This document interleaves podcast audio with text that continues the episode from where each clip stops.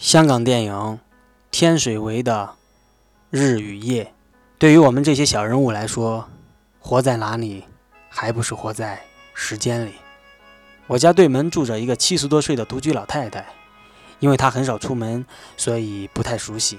差不多每天早上都有一个比她小一些的老太太来敲门，喊着她的名字：“赵丽呀，赵丽。”直到她听到应声才离开。开始我很奇怪，为什么叫了人却不进门就走了？就这样过了好几年。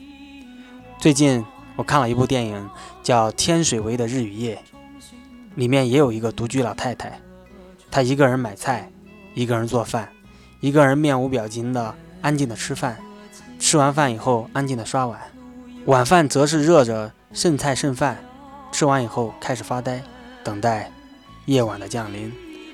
他很认真、很安静地活着，但是时刻担心自己死在家里，却无人察觉。人老了，这种对于年轻人来说很遥远的念头，却会常常涌上心头。再想到每天敲门的那个小老太太，我的心里当了一下，突然很感动，也很心酸。原来友谊也可以如此简单和纯粹。